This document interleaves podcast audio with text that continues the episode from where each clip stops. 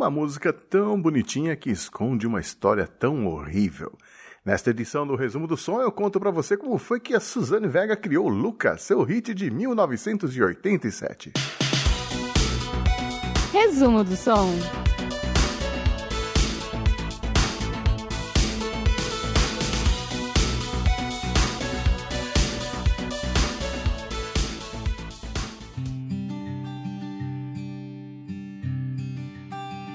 Ano era 1983, ou 84. Nem a própria Suzane Vega lembra ao certo, mas ela já estava morando com um amigo no prédio na esquina da 8 Avenida com a Rua 23, em Chelsea, Nova York.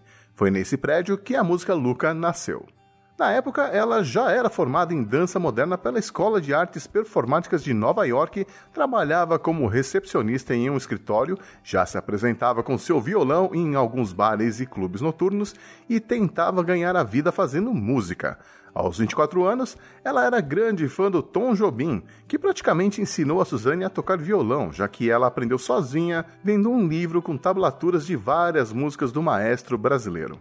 Ela também era fã do Lou Reed, de que admirava o talento para escrever sobre a violência de forma tão poética. Isso a inspirou a tentar fazer o mesmo, e o tema que ela escolheu era muito polêmico. Era um assunto mais tabu ainda nos anos 80 do que é hoje em dia: o abuso infantil. Ela morava no andar térreo e, por coincidência, havia uma outra família no mesmo prédio que também tinha o sobrenome Vega e que não tinha relação nenhuma com a Suzanne. Mas por conta dessa coincidência, muitas entregas e correspondências eram erroneamente deixadas no apartamento dela. Entre essas entregas erradas, costumava estar uma publicação infantil chamada Junior Scholastic, que trazia matérias sobre temas da atualidade voltadas para o público infanto-juvenil. A revista era endereçada a um tal de Luca Vega.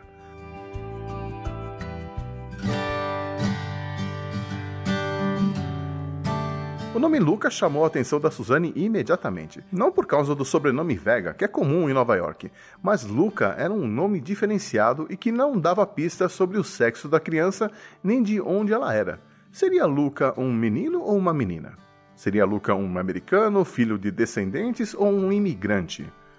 Luca parecia ser um nome bem internacional e a Suzane sabia que, se um dia gravasse uma música sobre o tema abuso infantil, Luca seria o nome do personagem na letra.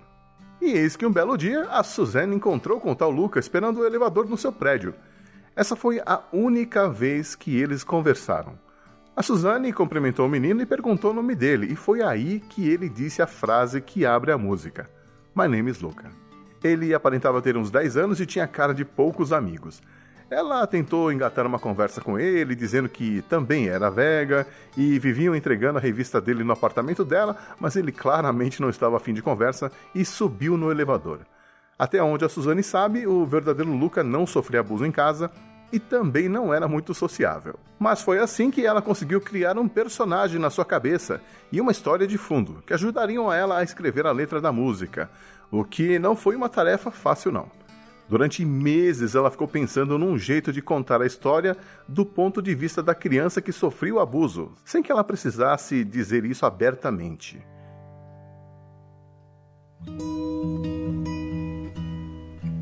E foi criando quase que uma peça de teatro a partir do triângulo formado entre a vítima, a vizinha dele e o ouvinte, que ela encontrou a perspectiva ideal para começar a escrever a letra da música, ou seja, do ponto de vista do Luca e usando a mesma linguagem que uma criança usaria. Outra técnica interessante que ela usou na letra foi empregar a voz do personagem contando sua história em primeira pessoa, mas deixando as coisas no ar, como se não quisesse falar sobre o que estava acontecendo com ele.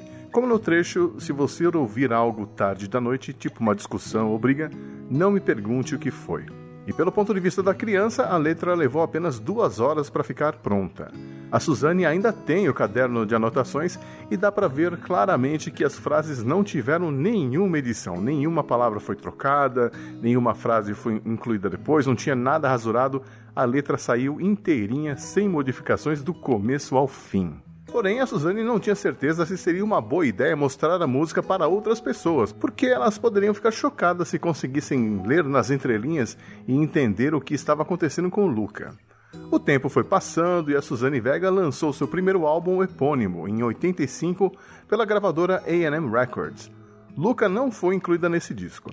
O álbum foi uma vitória não apenas da Suzanne, mas também dos seus empresários e produtores, Ron Fierstein e Steve Adabo, que vinham tentando convencer as gravadoras a investir na Suzanne há pelo menos três anos.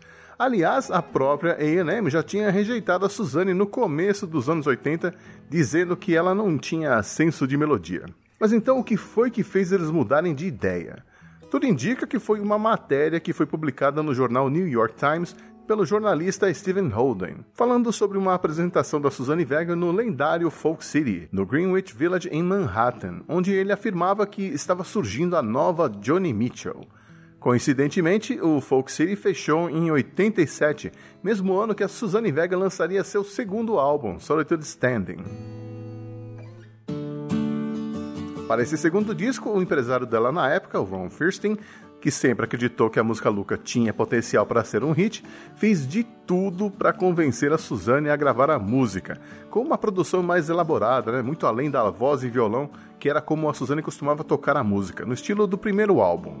Ele achava que era importante falar de assuntos polêmicos em músicas para conscientizar e mobilizar as pessoas. A Suzanne, por sua vez, não acreditava que uma música tivesse poder para mudar a situação e aí eles se engajaram em uma longa discussão com o Ron falando da sua experiência nos anos 60 e 70 e a guerra do Vietnã, etc., até que a Suzanne acabou cedendo e aceitando produzir a música para inclusão no álbum. Ela tinha acabado de comprar uma casa de campo e toda a banda e equipe de som se mudou para lá para compor as músicas. Da banda que acompanhou a Suzanne Vega no primeiro álbum, apenas o guitarrista John Gordon participou da gravação.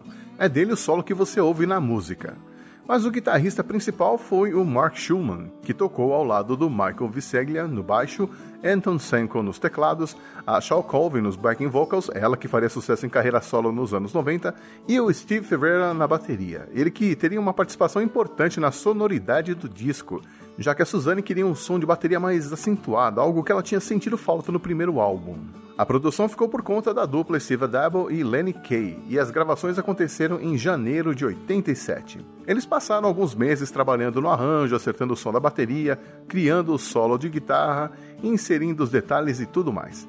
O esforço valeu a pena, pois bastou que a música tocasse uma vez em uma rádio em Boston para logo se espalhar pelo resto dos Estados Unidos e pelo mundo afora. Agora é só procurar a música aqui no Spotify e ouvi-la com outros ouvidos. E esse foi o resumo do som Luca, da Suzanne Vega. A música chegou ao terceiro lugar na parada da Billboard e foi indicada ao Grammy em 88 nas categorias Gravação do Ano, Canção do Ano e Melhor Performance Vocal Pop Feminina, mas não levou nenhum prêmio.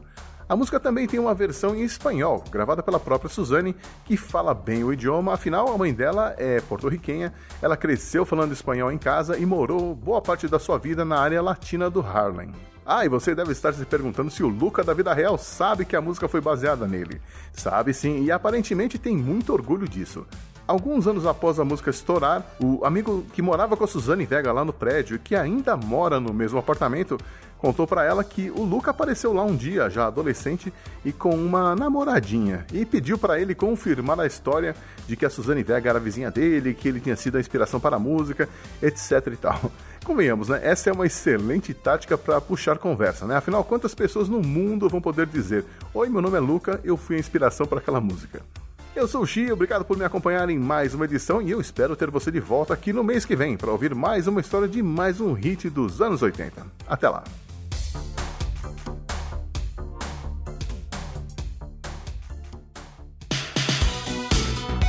Resumo do som.